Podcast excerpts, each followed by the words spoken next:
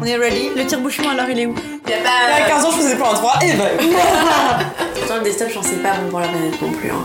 Chaton, il, il nous manque la- il nous manque les vinaigrettes pour le champignon. J'avais tellement envie de partir à toute la table. Bah, le jour où je te vois une pelle sur le canal pour toi. Bienvenue. Vous écoutez Entre nos lèvres, un podcast qui raconte les vraies histoires autour de la sexualité, mais pas que. Nous sommes Céline et Margot, et aujourd'hui nous accueillons une nouvelle invitée, Alban. Alban a 25 ans, et avec elle, nous avons discuté de Sex and the City et de balades à dos de ponette, du célibat que l'on choisit, des brosses à dents électriques et des orgasmes qui font du bruit, des brunes et de l'amour qui se multiplie, mais surtout d'indépendance. Avant de commencer l'épisode, on tenait juste à vous prévenir et nous excuser. La qualité du son est assez moyenne, pour ne pas dire complètement nulle à certains moments. Nous avions enregistré cet épisode avec notre ancien matériel, et en plus, on a eu quelques petits soucis de micro. Promis, les suivants seront beaucoup mieux. Allez, c'est parti. Alors, est-ce que ça te plaît d'être une femme? Ça me plaît beaucoup d'être une femme, ça me plaît un peu moins de vivre dans un système patriarcal en étant une femme. Mais c'est vrai que dans mon environnement proche, que ce soit amoureux ou familial, on est un peu moins euh, sous ce dogme, donc euh, donc c'est plus simple. Et c'est vrai que j'aime beaucoup le fait d'avoir un corps qui change beaucoup en fonction des cycles. Je sais qu'il y a beaucoup de femmes qui en souffrent, euh, ça peut m'arriver aussi, mais je sais que quand j'ai des bouffées d'énergie ou de créativité, ou même de déprime, c'est des choses qui m'aident à bosser. Il y a vraiment des moments où je sens que, je peux faire mille choses et des moments où je sens que si je fais une seule chose, je vais la faire extrêmement bien, de façon très efficace et très posée. Et c'est trop bien de pouvoir avoir cette différence parce que dans mon métier où j'en cumule pas mal, c'est vrai que quand je sens qu'il y a un moment où je peux écrire pendant très longtemps ou un moment où je peux démarrer plein de projets différents, ça me permet de pouvoir euh, enchaîner tout ce que j'ai à faire. Et tu les as. C'est avec du temps que t'as identifié les moments euh, par rapport à ton cycle hormonal ou tu l'as tout Alors, de suite? Je les connais pas du tout par cœur. Je connais pas tous les cycles, mais j'aime bien pouvoir expliquer biologiquement ce que je ressens. Même et surtout quand c'est de la déprime. Et que je me dis que c'est pas en fait que ma vie est nulle et que personne ne m'aime et que mes potes sont vraiment des connasses. Mais que c'est juste euh, mes hormones qui me travaillent et que même si j'ai ce côté-là très énervé, il y a des choses qui vont être très positives à côté. C'est quoi les idées principales avec lesquelles t'as grandi sur les filles et les garçons? Alors moi, j'ai pas grandi avec beaucoup d'idées sur les garçons. Le seul garçon que j'avais dans mon entourage quand j'étais petite, c'était mon frère, qui était un garçon qui était plus petit que moi de taille et dont l'appareil génital n'était pas extrêmement développé. Donc euh, c'était pas hyper impressionnant comme différence. Je pense qu'une ou deux fois, j'ai dû essayer de regarder euh, les potes de ma mère se doucher pour voir à quoi ressemblait euh, réellement un homme nu. Mais maintenant que j'y repense, je crois que c'était plus mon frère qui regardait.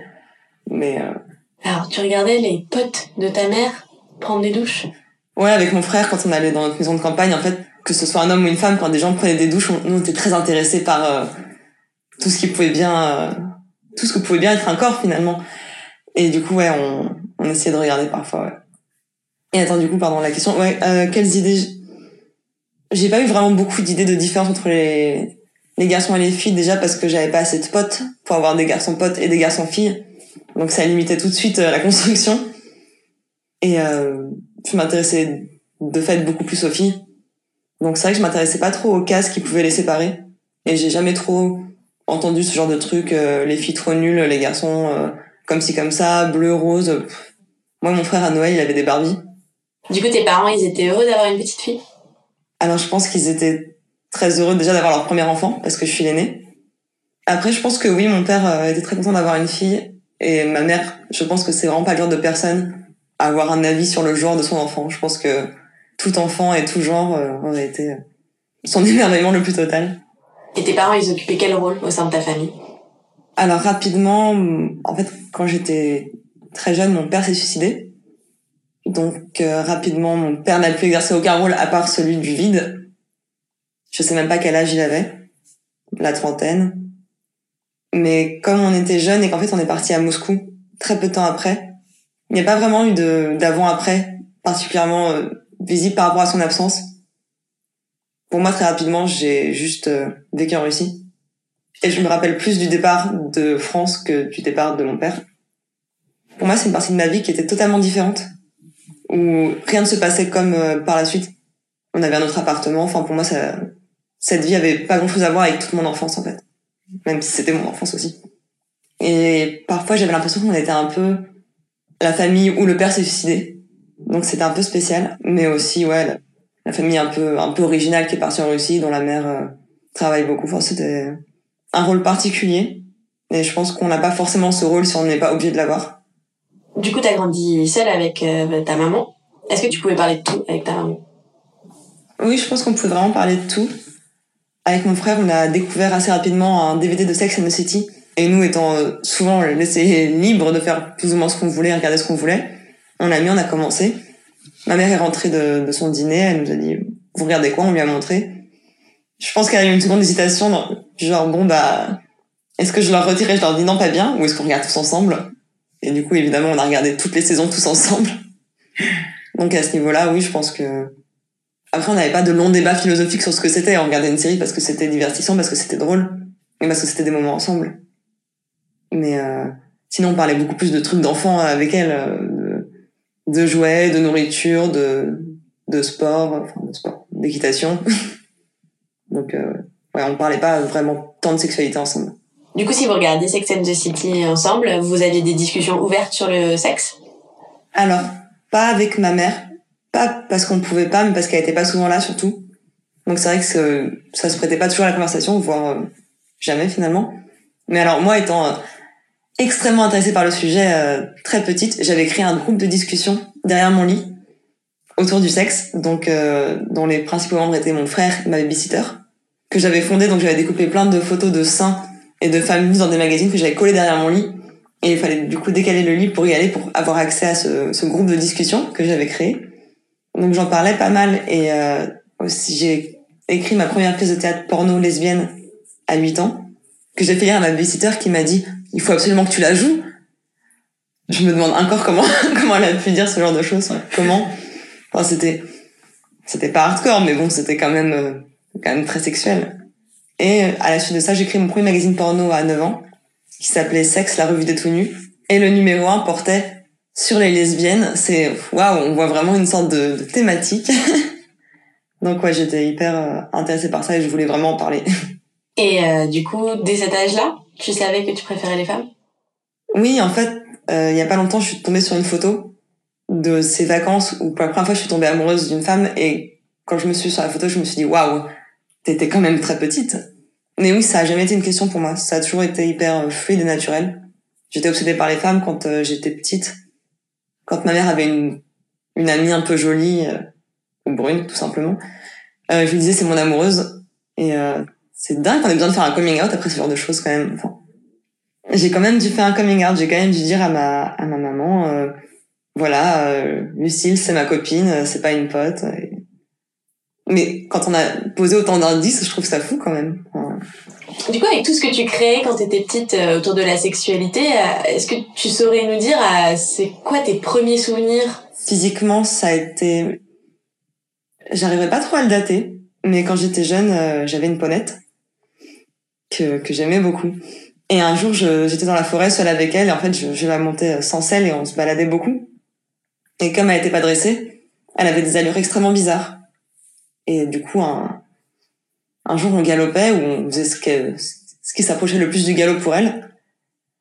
Et, euh, j'ai eu euh, mon premier orgasme.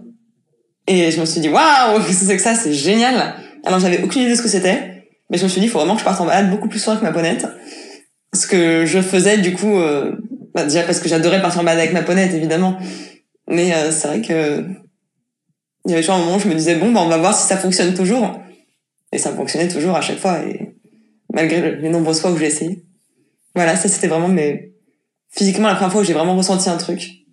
Bon après, euh, voilà, il y avait aussi les barrières euh, du pré, enfin euh, tous ceux contre quoi on peut se frotter en fait. mais là, ça bouge un peu plus. Les femmes, pour toi, c'était complètement une évidence. Du coup, tu t'es jamais posé la question des garçons?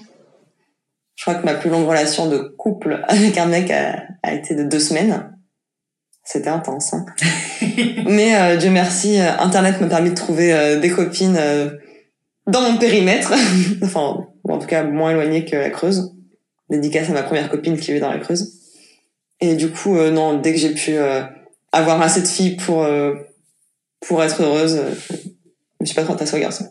T'avais conscience aussi jeune que l'homosexualité, elle était euh, socialement moins acceptée? Bah, j'aurais peut-être pu. En revanche, c'était pas le cas du tout parce que déjà, on vivait vraiment dans un microcosme avec ma famille. Déjà parce qu'on était expatriés. Ensuite parce que j'étais quasiment qu'avec mon frère. Ou ma mère, ma babysitter. Ma babysitter qui m'avait donc encouragé à jouer cette pièce lesbienne devant ma famille. Donc, à aucun moment je me serais dit, oh bah tiens, euh, voilà qui est tordu. Et comme on regardait Sex and City aussi et qu'il y avait un épisode dans cette saison-là en plus qui parlait de la bisexualité et l'homosexualité, je me suis pas rendu compte avant de rentrer à Paris en fait que ça pouvait être euh, quelque chose de qui pouvait me mettre à part ou qui pouvait m'obliger à me taire sur certains trucs. Donc tu as toujours vécu avec une grande liberté. Bah, toujours oui et non, parce qu'effectivement, quand j'étais dans, au collège, dans ce lycée catho privé et dans ce quartier un peu coupé du reste de Paris, euh, c'était un peu relou. Parce que je me sentais pas libre d'en parler à tout le monde. Parce que déjà, j'étais pas quelqu'un qui avait extrêmement confiance en elle et en plus, euh, j'avais pas beaucoup de potes, j'étais pas quelqu'un de très assuré, donc effectivement, je voulais pas me rajouter ça. En plus d'avoir des fringues bizarres et d'écouter du métal. ça faisait beaucoup. Toi, t'imaginais quoi de ta première fois avant de le faire? Ah, j'en avais aucune idée, enfin, je, me- je me posais pas la question. Mais du coup, si t'avais pas d'idée de ce que c'était faire l'amour, t'écrivais quoi dans tes pièces de théâtre porno? Alors, je savais ce que c'était faire l'amour, je savais pas ce que ça faisait comme sensation. D'accord. C'était plutôt ça. Après, tout le côté, euh, les corps qui sont collés, qui s'enroulent et qui roulent sur le sol, et les lèvres qui s'en mêlent, et les langues et tout, bon, ça, à force de regarder 5 de Sex and the City, euh, Samantha m'avait quand même montré un petit peu de quoi il retournait. Mais je savais pas ce que ça allait me faire à moi, et je savais pas si on allait faire la même chose que, que ce que j'avais écrit ou que ce que j'avais vu, parce que c'était quand même deux corps différents, donc, euh, La sexualité qui est quand même le plus représentée, c'est la sexualité euh, des hétéros. Mhm. Toi, comment t'as su, comment t'as fait ton éducation de la sexualité lesbienne? Alors pour le coup, elle est plus représentée, mais quand on choisit ce qu'on regarde, elle peut rapidement le devenir beaucoup moins. En ce qui me concerne, euh, j'ai pas lu d'histoire hétéro dans un roman depuis un bon moment, je pense.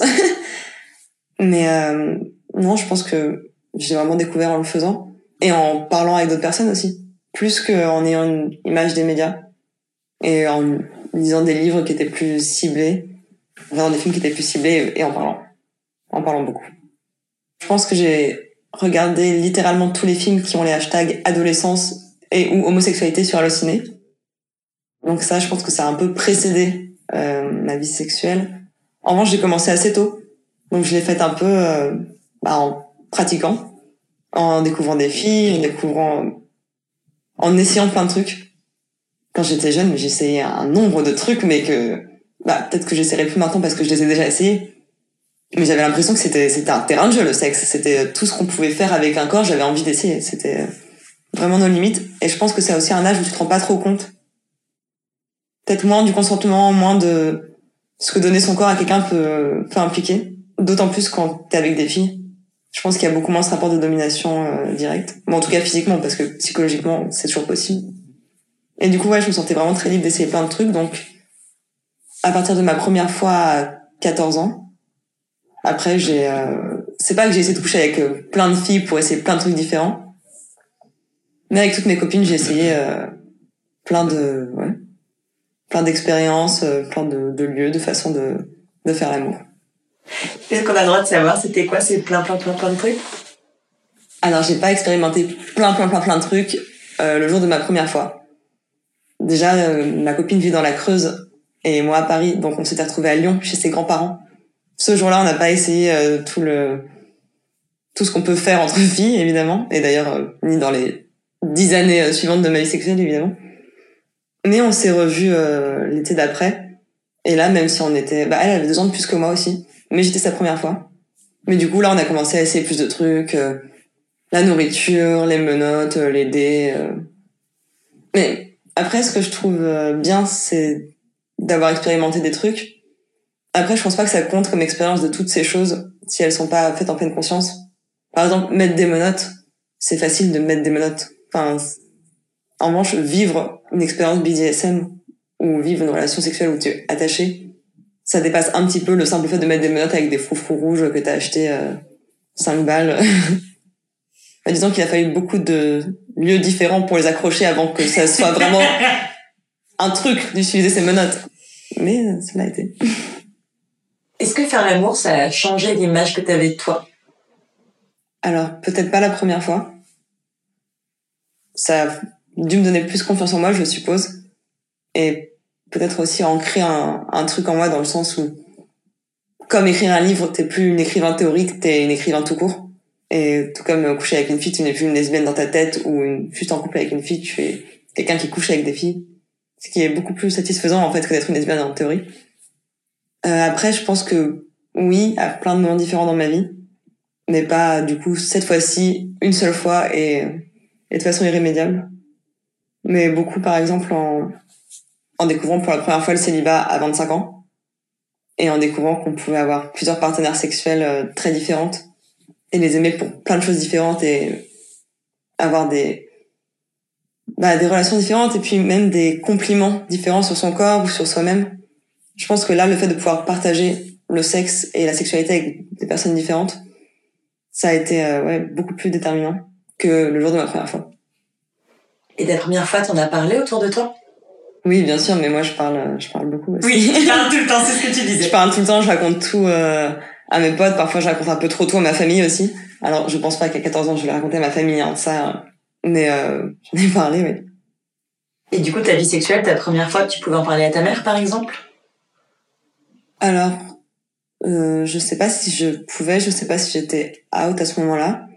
Et je pense surtout pas que j'en avais envie. Je pense qu'à ce moment-là, euh, j'avais moins envie de parler de ma vie sexuelle que maintenant, avec ma mère. Maintenant, c'est affreux, j'arrive chez elle le dimanche, j'ai lui dire tu sais pas quoi, mais euh, mais je sais que si je vais raconter ça à ma mère, elle, pour le coup, elle a pas forcément très envie de l'entendre. Donc je garde ça pour quand euh, j'ai un peu trop bu et que ça sort tout seul, plutôt que le dimanche en, en plein déj. Salut. Quoique je l'ai fait dimanche dernier en plein déj, donc euh, bon. Finalement, on sont mes limites. Est-ce qu'il y a des expériences qui t'ont marqué ou qui t'ont fait grandir dans ta sexualité? Alors j'en ai peut-être qui m'ont fait régresser. J'ai eu une relation extrêmement toxique pendant beaucoup trop longtemps avec une personne qui me sexualisait énormément. C'est-à-dire que tout ce que je devais faire, enfin tout ce que je faisais devait être sexy, de la façon dont je m'habillais à quasiment ce que je pensais et je devais tout le temps être euh, sexy par message, euh, sexy en vrai. Et c'était très fatigant. Et même si euh, j'ai toujours adoré la sexualité, me sentir sexy, me sentir désirée, là c'était trop, c'était forcé. Et ça, ça m'a fait un peu reculer, je pense. Parce que autant avant, euh, à moins de vraiment pas avoir envie, j'aurais pas pensé à dire non. Parce que parfois, la flemme, hein, mais, euh, mais parfois c'est c'est cool quoi, de se motiver quand même. Et là, je me suis, maintenant, je me braque beaucoup plus facilement. Alors que parfois, il y a pas besoin, mais donc il y a eu celle-là. Après, dans les expériences qui m'ont fait grandir, bah le célibat slash le polyamour qui a été une connaître les personnes, avoir des relations entretenues avec et euh, justement du coup découvrir sa sexualité avec ces personnes mais séparément. Ça j'ai trouvé ça hyper euh, intéressant pour quelqu'un qui avait toujours été monogame et je m'étais toujours construite dans une relation sexuelle avec une personne.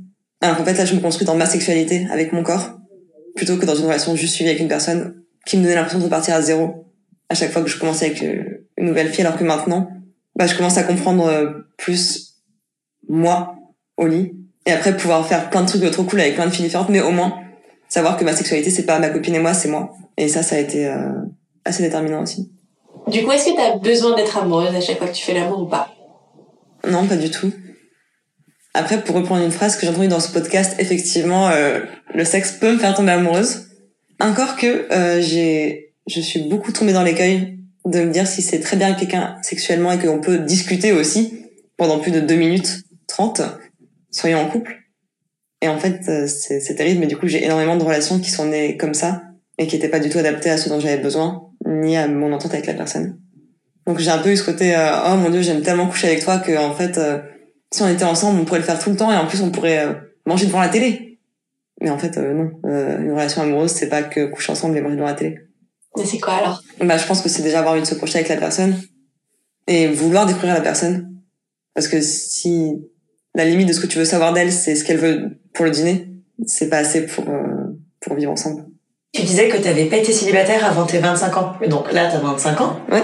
Donc, avant, tu n'as enchaîné que des relations longues et sérieuses? Ou que des relations, mais tout court, genre tu n'as jamais été célibataire Voilà, exactement. Le plus long, La plus longue période de célibat que j'ai eu avant mes 25 ans, ça a été un mois. Et sinon, euh, j'ai eu des relations très longues et en général euh, sérieuses. Bon, j'ai eu deux relations d'un mois, mais sinon j'ai eu plusieurs relations de deux ans et demi. Donc euh, ouais, ça fait beaucoup d'investissement émotionnel et beaucoup. Et en fait, quand tu passes autant de temps à créer une relation, tu passes beaucoup moins de temps à te demander qui tu es toi-même en tant que personne, en tant que personne sexuelle et en tant que personne tout court.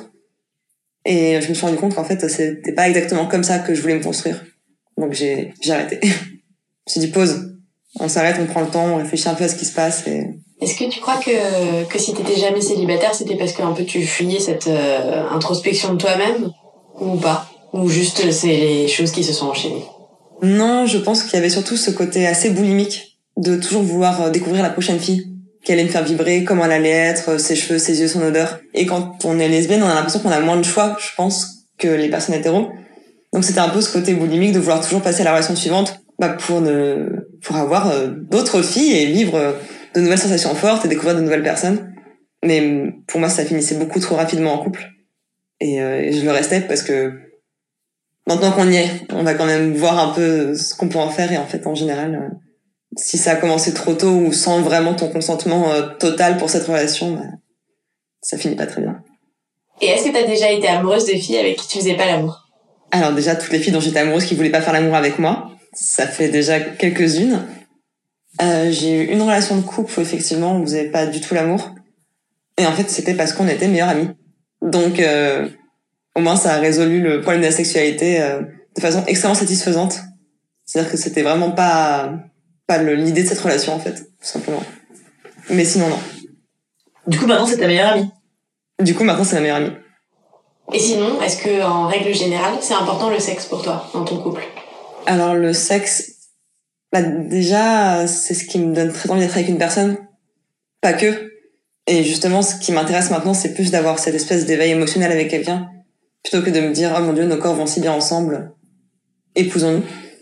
Maintenant, j'essaye justement plus de voir s'il y a des connexions euh, qui se font un tout petit peu toute la ceinture. Mais euh, du coup, dans mon couple, je trouve ça important parce que c'est un moment trop beau et très fort à vivre avec la personne qu'on aime. Après, comme euh, beaucoup de gens en couple, euh, ma, libido a tendance à baisser un peu avec le temps. Et je me suis rendu compte que je pouvais ressentir des attirances émotionnelles et sentimentales très très fortes pour des personnes qui n'étaient pas ma copine. C'est là où je me suis dit que j'allais peut-être remettre un tout petit peu en cause le modèle monogame. Parce qu'en y repensant, et je pense que personne de mon entourage pourra me construire là-dessus, ça m'a jamais trop euh, correspondu. Mais en fait, ce que j'ai voulu surtout faire avec le polyamour, c'était pas, c'était arrêter de m'empêcher d'aimer des gens que j'aimais de toutes les façons mais que au nom du couple monogame et de du couple nucléaire ou je ne sais quoi, tu ne peux pas aimer cette personne, tu dois t'empêcher de l'aimer alors que tu l'aimes. Et ça, j'ai trouvé ça tellement ridicule au bout d'un moment. Enfin, tout le monde était au courant et même ma copine était au courant que j'étais amoureuse d'autres personnes aussi. Et je trouvais ça horrible de devoir supprimer un sentiment qui, qui est quand même de l'amour. Donc je me suis dit, bah, je veux plus faire ça, je veux plus participer à ça il n'y a pas une petite dose d'amour et il faut la donner entièrement à, cette personne. L'amour est totalement euh, extensible. Et qu'est-ce qui t'attire, toi, chez l'autre? Qu'elle soit brune. ok. du coup, tu tombes facilement amoureuse?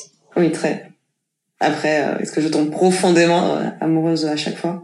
Mais en tout cas, je ressens énormément d'amour assez rapidement. Est-ce que le sexe, parfois, ça a été des sujets de dispute avec tes partenaires?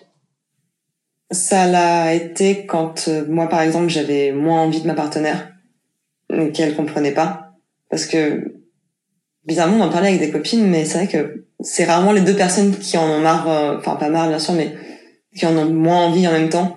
Du coup, il y a toujours à la fin un peu cette tension de bah pourquoi tu veux plus?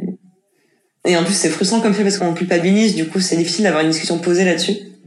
Après, en dehors de ça, bah peut-être justement sur le fait euh, de coucher avec d'autres personnes. Moi, j'ai jamais été très, enfin, j'ai jamais eu envie d'avoir des coups d'un soir. Moi, ce qui m'intéresse, c'est de construire une relation qu'elle soit amoureuse ou sexuelle, mais euh, en tout cas avec une personne sur euh, sur un peu de temps. J'aime pas trop les premières fois. Moi, j'adore les deuxièmes, troisièmes. Enfin, plus plus on apprend à se connaître, plus je trouve ça cool. Donc voilà, c'était plutôt mes copines qui, qui se disaient que si on ouvrait notre couple, ce serait pour des aventures d'un soir et moi qui voulais vraiment avoir des vraies relations avec des personnes. Est-ce que tu as des couples qui te servent de modèle ou pas du tout? Alors j'ai une amie qui était la première personne que j'ai connue qui était polyamoureuse. Et effectivement, euh, elle c'était la, la relation secondaire de sa première copine qui s'est fiancée à son mec pendant qu'elles étaient ensemble. Et j'ai trouvé ça très impressionnant à quel point ça fonctionnait. Aujourd'hui, toutes ces filles se voient encore avec euh, le garçon en question aussi. Et j'ai toujours l'impression que ça a été extrêmement fluide et ça me donnait beaucoup d'espoir. Après, des couples qui s'aiment très fort et qui s'aiment depuis très longtemps, ça m'inspire toujours. Il y en a autour de moi et je suis hyper contente pour elles et eux. Et, et ça, oui, effectivement, ça m'inspire. Maintenant, on va un peu parler de ton corps. Est-ce que tu l'aimes? Alors, j'ai un rapport assez compliqué à mon corps parce que je me suis fait beaucoup mal. Pas intentionnellement, ou en tout cas, à moins qu'un psychanalyste vienne me voir et me dise si, si, vous êtes foulé la cheville plein de fois et c'est totalement ce que vous vouliez, en fait. Euh, voilà, c'était plus des blessures. Et donc, euh, il y a plein de fois où mon corps m'a fait très mal et m'a empêché de faire plein de trucs que je voulais, notamment du sport ou faire l'amour, par exemple. Ce qui a été compliqué aussi avec mes copines parfois, de devoir leur dire, bah oui, je me suis encore fait mal, donc on va encore devoir faire une pause. Donc il y a un peu ce côté où je le trouve euh, joli, il me plaît, j'adore vivre avec, mais euh, parfois c'est un peu en enfer parce que j'ai mal et que j'ai mis beaucoup de temps à guérir. Je me suis fait une entorse, une énorme entorse à l'épaule quand j'étais jeune et euh, elle a continué à me faire mal jusqu'à encore l'année dernière. Pareil, je me suis fait une fracture au coude euh, qui me fait encore mal parfois. Les genoux, la cheville, enfin, je me suis ouvert la tête aussi, enfin bref. Un peu, un peu casse-cou. Mais du coup, c'est plus ce côté où je le trouve bien, il a l'air en bonne santé quand on le regarde, en fait, à l'intérieur, il est pas vraiment tout le temps. Et donc, c'est un peu frustrant. Et t'es à l'aise avec lui? Tu te montres nu facilement? Ah oui, vraiment. Moi, je- quand j'habitais à Londres, j'aimais beaucoup faire des soirées topless. Et quand j'y retourne, je continue et à chaque fois, j'essaie de trouver au moins un mec torse nu dans la salle pour si jamais le vigile vient me saouler et dire bah voilà, lui aussi est topless, euh, pas le problème. Mais oui, je, je me sens très à l'aise euh, nu devant les gens, il y a aucun problème. Qu'est-ce que tu préfères chez toi? Ça dépend, ça dépend de ce que je fais. Ça dépend de à quelle heure de la journée je me regarde et ça dépend de qui me regarde aussi. Et à quel moment tu te sens euh, la plus à l'aise avec ton corps? Quand je fais du sport, euh, après quand je fais jouer quelqu'un, je me sens extrêmement à l'aise aussi. C'est euh, c'est un moment où j'ai envie de dire à mon corps ah, bah voilà, tu vois, on fait des trucs cool ensemble. Non voilà, quand je fais du sport euh, bien, quand je fais de la marche, surtout de la randonnée, c'est un des sports que où je dépasse pas mal euh, en général. Et là, je, je suis contente. Et du coup, c'est un sport qui te fait pas mal aux genoux, qui euh, ou dans lequel tu prends juste du plaisir? Bah, bizarrement, j'ai mal que euh, quand j'ai mal, c'est en général c'est au quotidien. C'est jamais quand je fais du sport. Ce que je trouve génial, c'est de pouvoir enchaîner des randos de, de 8 heures euh, très facilement. Du coup, j'ose parfois espérer que c'est un petit peu psychologique, Probablement. ce qui est assez rassurant. Est-ce que ça te fait peur de vieillir? Ça me fait peur parce qu'en fait, je me suis fait mal à tellement d'endroits de mon corps que mes potes m'ont souvent dit cette phrase qui, à chaque fois qu'elle me, que quelqu'un me l'a dit, me déclenche des crises d'angoisse pas possible. C'est mais toi, quand tu vas vieillir, tu vas avoir tellement mal. Bah merci les gars. Enfin, j'ai envie de dire je sais, mais j'ai envie de dire pas forcément. Donc euh, les douleurs ont plutôt eu tendance à s'améliorer en fait avec le temps plutôt qu'à empirer. À part euh, quand je me refais des entorses tout le temps. Mais du coup, euh, oui, ça me fait peur pour ça pas du tout esthétiquement ou parce que la mort va approcher. Bon, ça, me connaissant, j'ai l'impression qu'elle va plus arriver sous un bus que de toute façon que par la vieillesse. Donc, euh, Et t'as conscience de ton corps quand tu fais l'amour ou au contraire tu lâches complètement prise? Ça dépend avec qui, je pense. J'en ai pas extrêmement conscience, mais euh, quand il faut changer de position, par exemple, je suis quelqu'un de pas extrêmement adroit. Donc c'est vrai que c'est à ce moment-là où il va falloir que je me concentre pour essayer de faire un mouvement quand même gracieux et quand même compatible avec le fait de ne pas tomber du lit ou mettre un point à un partenaire sans faire exprès. Donc voilà, c'est un peu le moment où je vais y penser genre, ok, si tu te mets dans cette position-là, déroule cette jambe, puis ce pied, réfléchis un instant. Mais en général, ça c'est au début, et une fois que, que le truc est bien lancé. euh, Et ça dépendra aussi de si je fais l'amour sobre ou si j'ai un peu bu. Et tu penses quand tu fais l'amour? Ouais. Pas tout le temps, mais euh, parfois, ouais, je, parfois j'ai un peu le cerveau qui, qui continue de chauffer. Après, ça peut être un peu tout et n'importe quoi. Parfois, c'est, je pense à ce qui se passe, parfois, je pense à un truc qui n'a rien à voir. Ça dépend vraiment des moments. Parfois, je pense vraiment rien. Est-ce que t'as le sentiment que ta sexualité, elle influence la personne que t'es? Peut-être plutôt le contraire. Mais en même temps, je pense que les deux sont pas trop dissociables. Peut-être qu'il y a des gens chez qui c'est le cas. Moi, en tout cas, j'ai toujours été très sexuelle. Et quand je l'étais pas, c'était en accord euh, complet avec qui j'étais. Après, oui, effectivement, comme toutes les parties, enfin, comme tous les besoins, entre gros guillemets, le manque et l'abondance influent sur mon humeur et sur euh, mon teint, ma confiance en moi, ma façon de parler aux gens. Si j'ai trop bien fait l'amour et que j'ai eu des relations trop satisfaisantes, même avec plusieurs partenaires, bah, effectivement, je vais avoir peut-être un pas super assuré, de super bonne humeur et me sentir euh, un peu la reine du pétrole. Et oui, effectivement, euh, si euh, pendant un mois je me suis pris des bâches ou euh, ça n'a pas été top ou que j'ai pas vu parce que j'avais mal ou que humainement ça s'est mal passé, bah oui, effectivement, ça va influer, influer sur la personne que je vais projeter.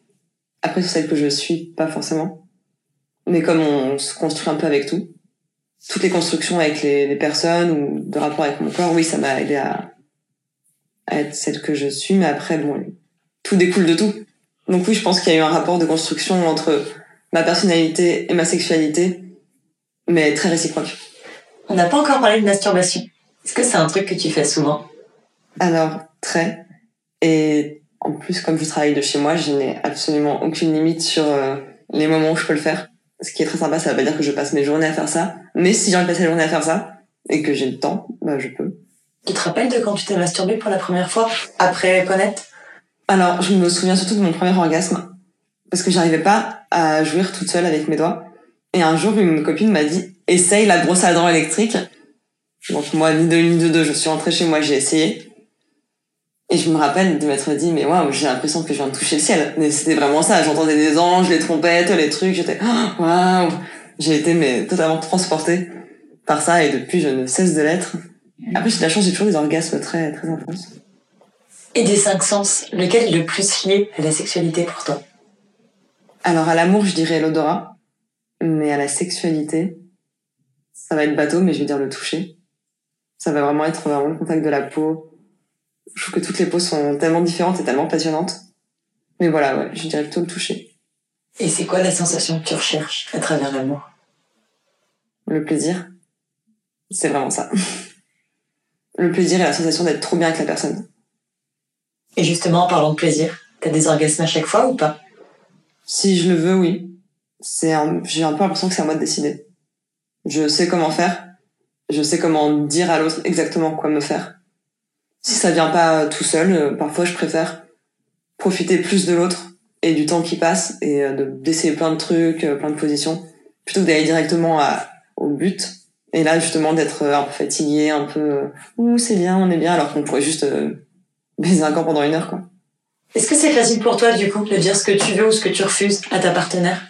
Alors, ce que je veux, oui, très. J'ai jamais eu de problème à demander euh, ce que je voulais parce que je sais que les gens, comme je suis assez bruyante, je sais que c'est assez kiffant de me faire jouir. Donc, euh, je préfère leur montrer pour qu'après, euh, il y ait ce moment cool où elles vont m'entendre jouer pour la première fois et se dire ah bah c'est sympa, elle fait vraiment du bruit, il y a vraiment un côté, euh, on est arrivé à trouver un truc bien. Donc euh, ça oui. Après dire ce que je veux pas, le problème du sexe, c'est que quand un truc se passe et qu'on le veut pas, en général, il s'est déjà passé au moment où on se rend compte qu'on le veut pas. Donc, à moins de faire une liste exhaustive de ce qu'on ne veut pas avant de commencer. Par exemple, moi, je détestais qu'on me morde avant. Ça me donnait vraiment envie de foutre une claque à la personne. Et en fait, euh, c'est arrivé récemment sans que je m'y attende. Et en fait, c'était très chouette. Donc, euh, c'est vrai que finalement, euh, après, les trucs que je veux vraiment, vraiment pas nécessitent une certaine préparation. Donc, euh, je pense que c'est qu'ils vont pas arriver par surprise. Du coup, pour finir, euh, pourquoi est-ce que tu as voulu nous parler de tout ça et qu'est-ce qui était important pour toi? Alors moi, je, je voulais parler de tout ça avec vous parce que je trouvais ça important de parler de polyamour, bon, d'homosexualité bien sûr, et euh, de ma ponette.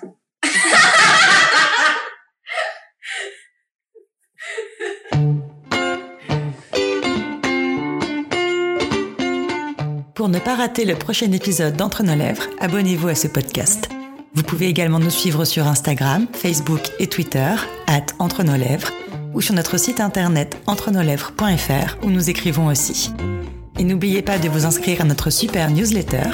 Tous les 15 jours, à l'annonce du nouvel épisode, on partage avec vous 5 chouettes recommandations.